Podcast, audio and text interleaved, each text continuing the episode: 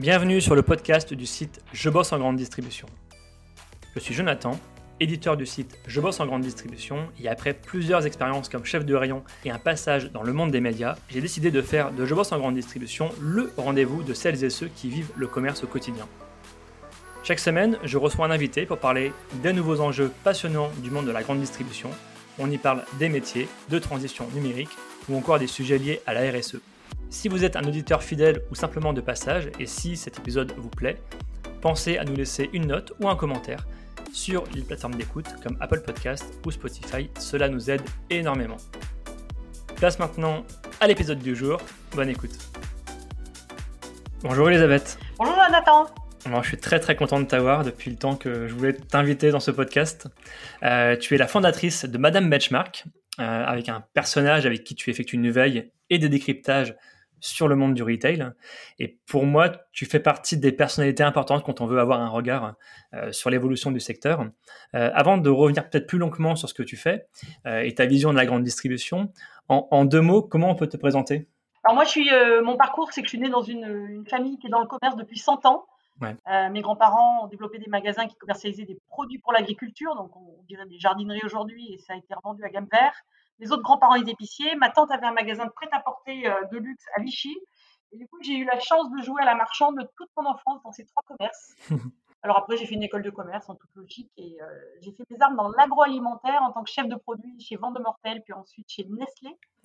Exactement, chez Chambourcy, je m'occupais des desserts comme je suis très gourmande.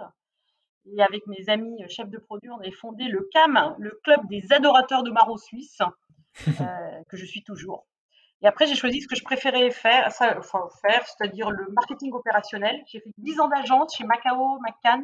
J'ai repris mes études parce que je me disais, oula, il y a Internet qui arrive et il faut quand même que je sache à peu près euh, ce qui se passe. Et j'ai fait un DESS, on dirait un Master 2 aujourd'hui, au CELSA, mmh. euh, pour apprendre euh, à communiquer via Internet. Ensuite, j'ai travaillé en mission chez Laser, chez Monoprix et puis, je me suis, j'ai passé 15 ans après dans une société qui s'est appelée le site marketing puis Retail Explorer. Ouais. Commercialiser des données sur les prix des drives, les promos et déjà les stratégies commerciales des enseignes. Et c'est à l'issue de, la revente de cette entreprise que j'ai fondé Madame Benchmark. et je me suis vraiment spécialisée dans la partie qui me plaît le plus, à savoir le suivi de la communication des enseignes. Bon, je me suis arrêtée aux 100 premières enseignes en France. C'est très riche. Il y a beaucoup à apprendre. C'est beaucoup de la promotion. Hein, parce que c'est beaucoup de campagnes qui disent euh, euh, chers clients, venez chez moi cette semaine, euh, il y a des superbes remises, ou venez sur mon site internet acheter pour être livré chez vous en click and collect. et puis il y a la montée en puissance au sein de toutes ces communications, des prises de parole RSE qui deviennent de plus importantes, de plus en plus importantes, plus audacieuses, en lien avec ben voilà, des engagements RSE plus forts, tout en veillant à ne pas tomber dans le greenwashing. Donc voilà, bah, Madame Benchmark a aujourd'hui 4 ans, avec une quarantaine de clients. Euh, la, majorité, c'est des abonnés à une newsletter quotidienne, puis accès à une base de données. Tous les jours, en fait, c'est une sélection des, trois campagnes qui comptent, des, prises de parole dans l'alimentaire et non alimentaire qui doivent euh, voilà, servir euh, à, rendre l'analyse plus rapide quand on est concurrent direct, à s'inspirer quand on est dans notre secteur. voilà l'idée de cette, cette veille qui est mutualisée et du coup d'accès assez facile pour les grandes enseignes et aussi les agences euh, qui travaillent pour les, pour les grandes enseignes. Et puis, je fais des conférences. L'année dernière, c'était avec toi. c'est intéressant que tu reviennes sur cette euh, conférence qu'on a faite l'année dernière, en, mars, mars, dernier. Euh, il y a un mot qui revient un peu dans toutes les bouches des, enseignes en ce moment, c'est le local. Les enseignes ont, redécouvert le local. quel regard as-tu, toi, sur l'évolution de la communication en grande distribution ces dix dernières années? Alors, euh, bah, ces dix dernières années, on, assiste effectivement à la digitalisation en fait de, la communication. Même si quand on regarde les, euh, chiffres aujourd'hui, euh, la communication des, enseignes, donc source France Pub, ça reste de la promotion sur des supports encore traditionnels, puisque le premier support, ça reste le, catalogue diffusé en boîte aux lettres, hein, ça pèse encore 1,6 milliard. après, c'est la promo, donc très souvent en magasin, sur des PLV, des affiches, etc et puis le courrier adressé, voilà, quand on écrit à euh, porteurs de cartes, adhérents au programme de feed. Et puis effectivement, le local, euh, qui était peut-être un peu en désétude, a repris vraiment beaucoup de... est revenu sur le devant en fait, de la scène. D'abord, il y a la pandémie qui est passée par là, donc cette notion de, communication locale qui, qui, fait un lien avec cette envie de, d'acheter plus local, de connaître plus localement voilà, ses commerçants, ses producteurs, etc. Euh, une notion d'efficacité aussi, c'est que bah, la, communication nationale, c'est extrêmement bien hein, pour les attributs de la marque. Mmh. Qui suis-je Est-ce que je suis plutôt une enseigne dans le discount, dans la qualité, dans le bio, dans le conventionnel, etc. mais le local, ça va être vraiment la reconnaissance du magasin, là où il est implanté, au travers des choses très, très pragmatiques, savoir connaître les collaborateurs, connaître les fournisseurs, connaître l'accès, connaître voilà l'ouverture du magasin, etc. Donc ça peut être extrêmement efficace et surtout il y a eu le développement et la mise à disposition à la fois de, médias qui permettent ça. alors on peut toujours hein, faire un prospectus localisé au niveau d'un magasin, c'est ce qu'un Leclerc va faire quand il fait ses alliances locales. Euh, mais euh, il y a aussi historiquement bah, tous les médias locaux, euh, presse locale, affichage local, radio locale, etc. et puis, en termes de digitalisation, effectivement, bah, la façon de travailler en fait les réseaux sociaux à un niveau local, ça peut être extrêmement puissant. Mmh. et puis aussi l'accompagnement, la surpression avec des displays, avec des supports qui permettent des géolocalisations. Et c'est surtout aussi le développement et la mise à disposition pour les magasins d'outils qui permettent de, faciliter en fait la, communication locale. C'est-à-dire qu'au lieu de faire des créations from scratch, ben voilà, on va, être dans des cadres, des templates qui sont préexistants, des, campagnes qui sont sur l'étagère, des choses assez simples qui vont permettre d'aller d'aller vite, d'être efficace, d'avoir des mesures et puis d'avoir toute une garantie qu'on peut exiger bah, quand on fait de la communication sur des médias tiers, à savoir du foreign safety, de la garantie voilà, d'efficacité, de suivi, de contrôle, etc. Comment s'organisent justement les enseignes pour, pour aider les magasins localement? Bon, il y, y, a des enseignes qui sont plus agiles que d'autres, il y a des enseignes qui sont plus autonomes que d'autres. comment elles se structurent en ce moment de par ton expérience, de par tes contacts? Qu'est-ce que tu vois, toi, de, de nouveau, de, euh, de mis en place? C'est extrêmement varié. Euh, il y a quand même le poids de, la structure en fait de, l'enseigne. Euh, voilà, bah, quand on a des, sociétaires, des adhérents, qu'on est en coopérative, bah, historiquement déjà on avait, on a toujours eu des magasins qui avaient cette liberté de communiquer localement. Donc là, c'est plutôt des gens qui se sont professionnalisés euh, entre un bon mix en gardant cette liberté euh, de communiquer, de gérer son propre budget local, et puis euh, utiliser au maximum des ressources, des savoir-faire, des formations, des outils qui viennent du, central. Donc voilà, c'est le cas par exemple d'Intermarché qui serait un bon cas sur, sur, sur, cet équilibre. Et puis effectivement, des enseignes plus centralisées qui ont, lâché un petit peu du lest sur, sur le local pour permettre notamment à ce que chacun des magasins, par exemple, ait une page Facebook hein, qui reste le réseau social où on fait le plus de, voilà, de communication commerciale, d'activité en fait des enseignes. donc ça, voilà, c'est ça qui, qui évolue le plus. ce qui passe par l'acceptation en fait voilà, de, du fait que, bah, localement les gens soient compétents et suffisamment pertinents pour faire leur propre communication, mais aussi voilà, la, possibilité de les faire monter en puissance en termes de formation pour qu'ils soient meilleurs au niveau local. Tu parlais un peu du papier au tout début. tu disais que c'était encore un, budget important pour les magasins. On, voit, je pense que beaucoup de magasins vont arrêter le papier là d'ici d'ici quelques mois. Beaucoup se sont fixés, je pense, la rentrée pour, pour arrêter le prospectus papier. Qu'est-ce que tu vois toi de nouveau au niveau de la digitalisation du prospectus? Alors, il y, a, clairement une accélération. D'abord, les, usages du numérique euh, euh, avec la pandémie ont, eu un coup d'accélérateur. Hein. Quand il n'y avait plus de catalogue en boîte aux lettres, ben, on pouvait quand même les trouver, euh, sur, les promos sur Internet.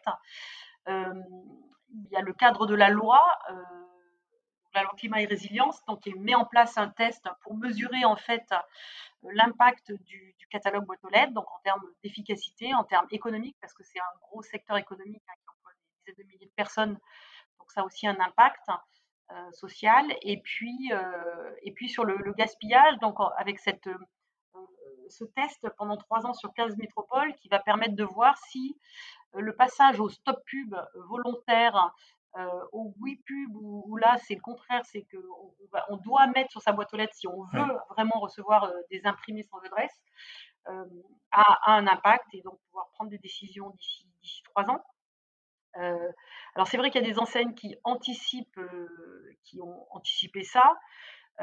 En général, les enseignes qui ont anticipé et qui, qui ont pris des décisions ou qui ont, arrêté la diffusion, c'était soit par exemple Monoprix en 2019 qui a fait un grand coup d'éclat de com en disant j'arrête la diffusion des, prospectus. Alors en réalité, ils en font toujours. Ils, font en font toujours. Les catalogues sont distribués en, magasin. Voilà, les catalogues sont diffusés en magasin, mais plus en boîte aux lettres. Et c'est une enseigne qu'on diffusait très peu, parce que plus on est euh, enseigne de centre-ville, moins on en diffuse.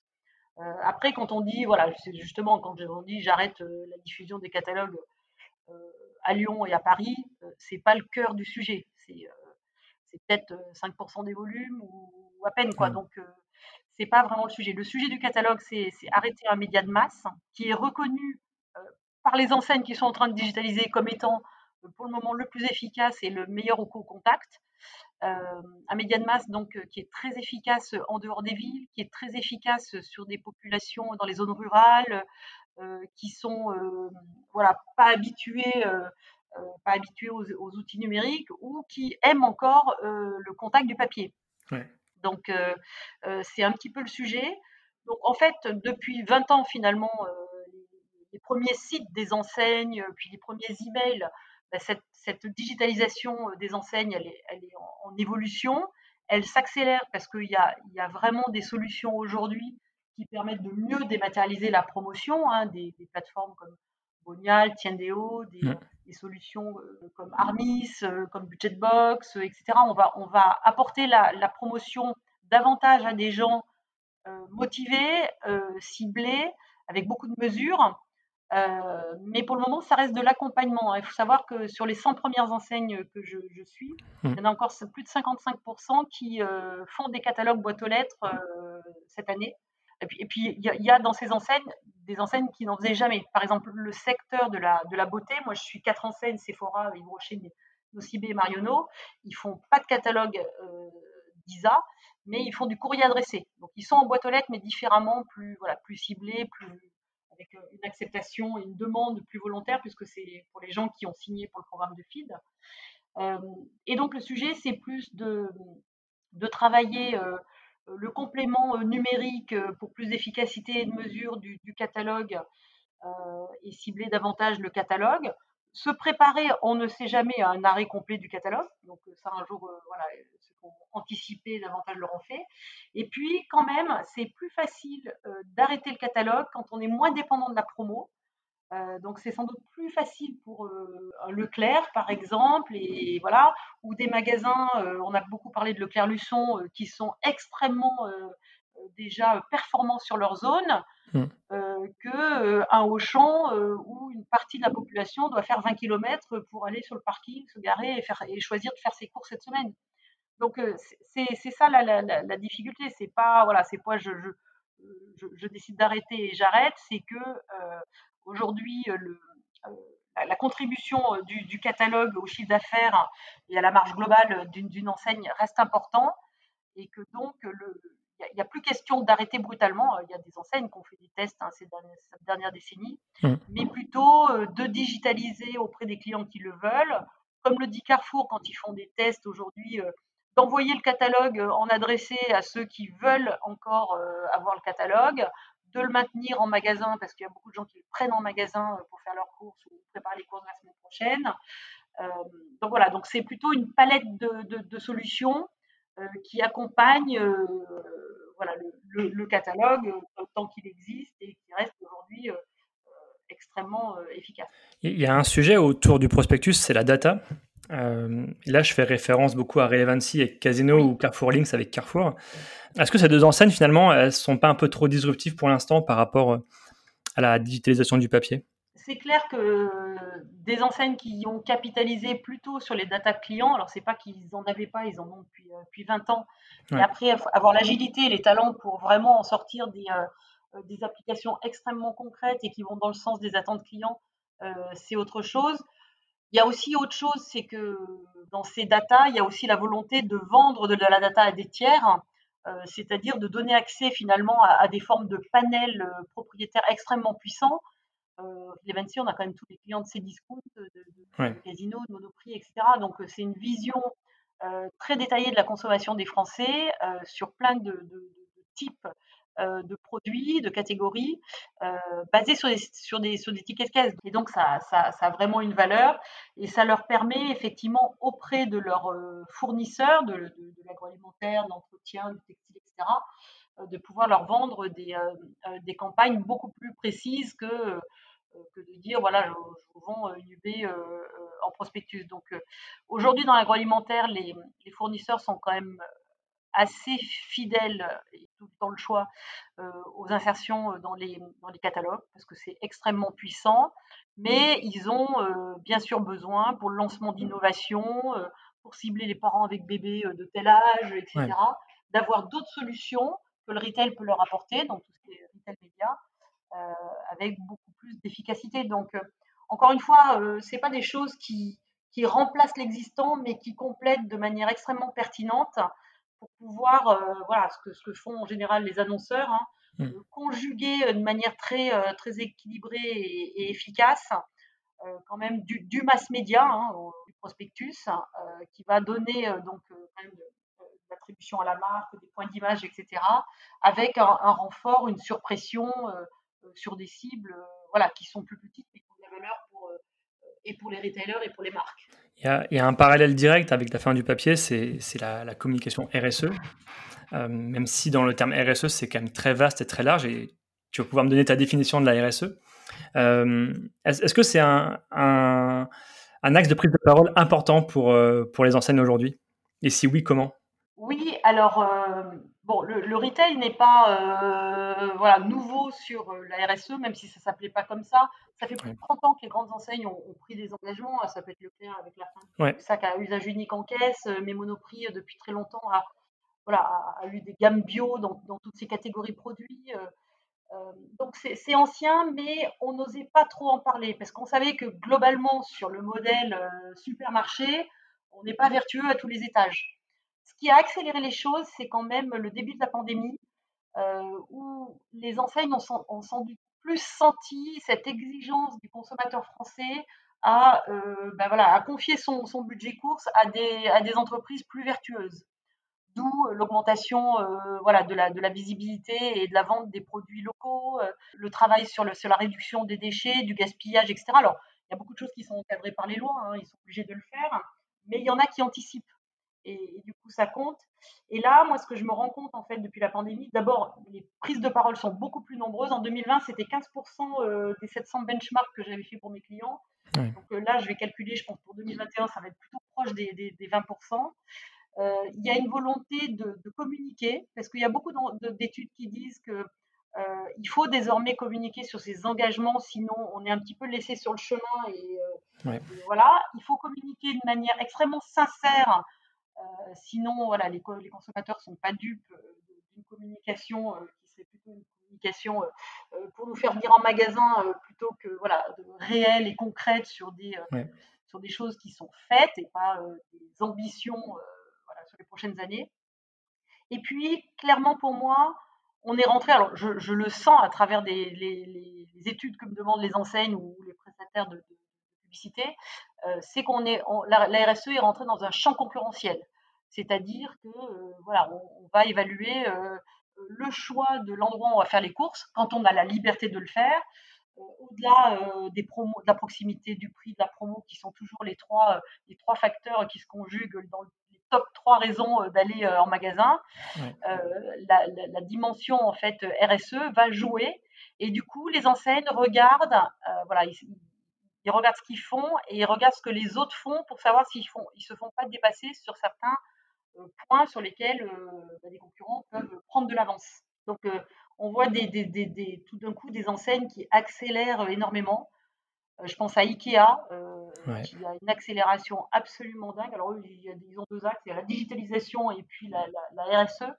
Et puis, il, y a, y a, je pense, des enseignes comme Fnac Darty qui ont anticipé tout ce qui est indice de réparabilité, le fléchage vers des produits plus durables, etc qui était une façon peut-être de répondre à Amazon euh, avec une offre plus, plus vertueuse. Et puis l'anticipation permet de communiquer euh, sans que les concurrents communiquent euh, en même temps et donc d'émerger sur des points d'image RSE extrêmement valorisants. Ça devient vraiment, ça rentre dans le champ concurrentiel. Qu'est-ce que tu mets dans la RSE Quelles sont les grandes thématiques qu'on met dans, la prise de parole RSE alors, la RSE, c'est très très large. il y en a qui prennent euh, euh, les, engagements de, l'ONU et qui disent ben voilà, euh, sur, sur, quel sujet je peux travailler? Est-ce que je peux travailler sur la maîtrise de l'utilisation de l'eau? Oui, bah oui, si je vends des jeans, par exemple. Est-ce que je peux travailler sur le social? Ben oui, la grande distribution au niveau social, c'est important, à la fois ses propres employés et puis les employés des, sous-traitants, que ce soit en France ou, de manière très éloignée. Euh, voilà, donc c'est tous ces sujets qui vont pouvoir être couverts euh, par, euh, par l'enseigne. Après, en général, ils font des choix, puisque au, démarrage de, la RSE, il y a quand même l'idée de, faire des audits, d'utiliser des méthodes qui permettent de comprendre là où son métier a le plus d'impact en termes environnementaux, l'impact sur la biodiversité, sur euh, sur le social, euh, sur, euh, sur le, carbone, mmh. pour pouvoir flécher ses, ses, ambitions, en fait. Et donc, dans la grande distribution, clairement, le sujet, alors, bien sûr, le, transport, c'est important, bien sûr, les bâtiments, c'est important, mais en masse, en général, c'est à travers ce qu'on vend et donc les, les choix de, ce qu'on achète. Est-ce qu'on achète des, produits au niveau local ou, ou tout, vient de Chine euh, avec le problème des transports, le problème de l'éthique, le problème euh, euh, des, ressources rares, etc. Donc en général, c'est autour de ça que, devraient, concentrer, les, concentrer les efforts des enseignes. Et même s'il y a plein d'autres choses, mais en général, voilà, c'est comme ça que chacun va définir sa responsabilité sociale et environnementale. Elle a une définition plus large, mais je pense qu'après, chaque métier doit l'adapter pour se dire, bah, moi, euh, je vais pouvoir faire des efforts dans ce, dans ce domaine, euh, mettre des ressources, mettre des budgets, euh, engager des transformations qui nécessitent beaucoup de, travail et de ressources. Il faut que je les mette dans une trajectoire où je vais être le plus impactant possible. Voilà, et pas seulement où je vais pouvoir gagner des points d'image auprès de mes clients, parce qu'à un moment, ça finira pas par se voir. Ouais, c'est pas uniquement de l'image, il faut aussi de l'action. J'ai une dernière question que je pose maintenant traditionnellement à mes invités. Quelle personnalité aimerais-tu que j'invite dans un prochain podcast? Euh, Écoute, j'étais pas à New York, hein, euh, à la NRF, mais il paraît qu'il y a eu une super conférence justement du patron de, de Ikea. Ah, ok. Euh, et où le discours justement était vraiment sur toute la transformation RSE. Donc voilà, petite ambition pour toi. Euh, inviter le patron d'Ikea. En bah, France peut-être, hein, mais bon. Je vais aller le chercher. J'aimerais beaucoup, beaucoup les, les, entendre parler parce que je trouve que voilà, ils ont, ils ont une transformation qui est assez impressionnante ils ont un impact aussi qui est fort, notamment sur le bois. Mais voilà, en tout cas, on, sent qu'ils ont ciblé les gros, gros sujets euh, de l'impact de leur commerce. Ok, je, je prends note. Merci Elisabeth, en tout cas pour ton éclairage. Merci Jonathan, c'était un plaisir d'échanger avec toi. À très bientôt. Merci, à très bientôt Elisabeth. Merci à tous d'avoir écouté ce podcast jusqu'ici. Pour retrouver des informations sur notre invité et accéder à différentes ressources, cliquez sur la description pour en savoir plus. Ce podcast est produit par le média indépendant Je bosse en grande distribution. Chaque semaine, nous proposons un regard différent sur la vie des magasins, des enquêtes, des décryptages, des témoignages. Retrouvez-nous sur notre site et rejoignez aussi la première communauté des professionnels de la grande distribution sur les réseaux sociaux, sur Facebook, LinkedIn, Twitter, Instagram, YouTube et TikTok. Vous êtes déjà plus de 400 000 à nous suivre. Vraiment, un grand merci pour votre fidélité. Et pour celles et ceux qui veulent aller plus loin, nous proposons une newsletter chaque mardi autour des enjeux de la communication et du marketing local. Pour cela, rendez-vous sur notre site, rubrique S'abonner. À bientôt!